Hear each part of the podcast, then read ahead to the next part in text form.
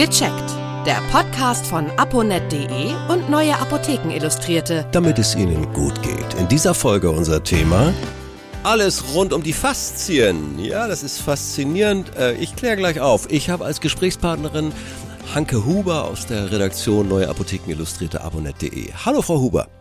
Ja, hallo Herr Harras. Also faszinierend. Ich muss Ihnen ehrlich sagen, das ist ja nicht so ein Männerthema oder doch vielleicht rund um den Bauch, aber Faszien, das ist Bindegewebe. Was kann man dazu sagen? Was ist das eigentlich?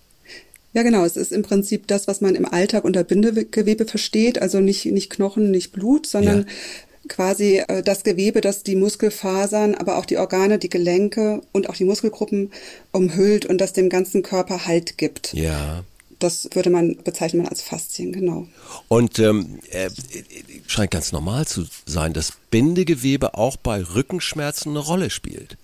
Ja, das, also man weiß mittlerweile, dass es nicht nur für die Körperhaltung und für die, für die Kraftübertragung, für sowas eine Rolle spielt, sondern zum einen für die Körperwahrnehmung, ja. für die Sensorik, ähm, hat also eine ganze Menge Rezeptoren und auch wohl bei der Schmerzwahrnehmung spielt es auch eine Rolle. Genau, also wenn man Rücken- oder Nackenschmerzen hat, und dann kann das mit den Faszien zusammenhängen. Und man hat es auch nachgewiesen, mhm. also dass ähm, bei chronischen Rückenschmerzen, Patienten mit chronischen Rückenschmerzen, dass da die Rückenfaszien dicker sind und auch fester miteinander verbunden. Man sagt ja auch oft, die Faszien sind verfilzt. Ja. Genau, und das, das konnte man nachweisen. Wie genau, also was jetzt Ursache und was Folge ist, das weiß man noch nicht so genau. Mhm. Also es kann auch sein, dass man durch die Schmerzen sich weniger bewegt, dass dadurch die Faszien verkleben. Ah, ja. Oder ob es umgedreht ist, aber dass, dass es da einen Zusammenhang gibt, das weiß man mittlerweile. Und das betrifft nicht nur Rückenschmerzen, habe ich irgendwo mal aufgeschnappt? Nee, es kann auch sich an anderen Stellen auswirken. So ganz genau ist es noch nicht erforscht, aber mhm. man weiß, dass es so eine Rückenkette gibt, eine Faszienkette, und dass Schmerzen, die oben am Kopfspannungskopfschmerzen sind, dass das durch einen lösenden Impuls unten an den Sitzbeinen zum Beispiel gelöst wow. werden kann. Also das auch ist da, sehr interessant, ja.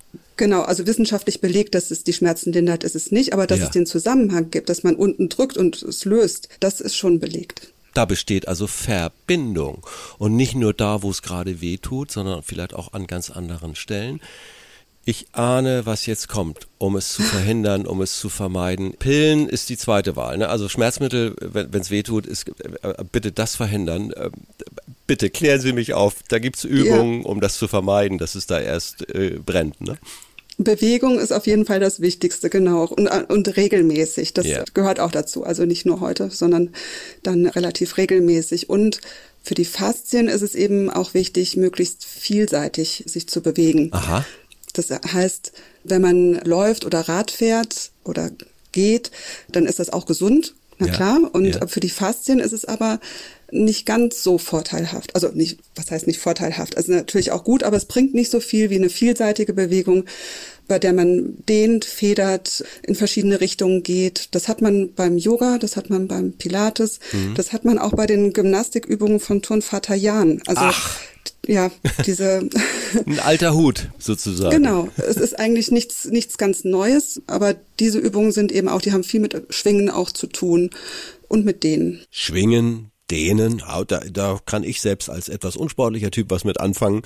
Und es geht doch sicherlich auch ohne Trainingsanzug und Isomatte, oder? Ja, man kann die wunderbar auch im Alltag trainieren, beim Treppensteigen zum Beispiel, beim Putzen, beim Klettern, wenn man sowas mag. Tanzen ist ganz wunderbar, hat ja auch mit Körperwahrnehmung zu tun und äh, schult viele Bewegungen äh, oder geht in viele Bewegungen rein. Und äh, allein wenn man morgens aufsteht, sich mal zu recken und zu strecken in alle Richtungen, das ist auch schon gut für die Faszien. Tja, und Sie hören das Rascheln, das ist die neue Apotheken illustriert. Ich habe sie mal aufgeschlagen. Da gibt's im Beitrag dazu, zu Faszien in Bewegung, tolle Übungen, um Ihr Bindegewebe richtig gut in Form zu halten. Lassen Sie die Übungen auf jeden Fall auf sich wirken. Alles, was Sie dazu wissen müssen, haben wir eben kurz erläutert. Das war Hanke Huber, Redakteurin bei der neuen Apotheken Illustrierte und bei abonnet.de. Dankeschön. Ja, sehr gern. Danke auch. Tschüss. Tschüss. Viele weitere Tipps und Informationen für Ihre Gesundheit lesen Sie online auf www.abonnet.de und alle 14 Tage im Magazin Neue Apotheken Illustrierte, das Sie kostenlos in Ihrer Apotheke bekommen. Danke für Ihre Aufmerksamkeit. Bis nächste Woche zur neuen Folge von Gecheckt, der Podcast von aponet.de und Neue Apotheken Illustrierte. damit es ihnen gut geht.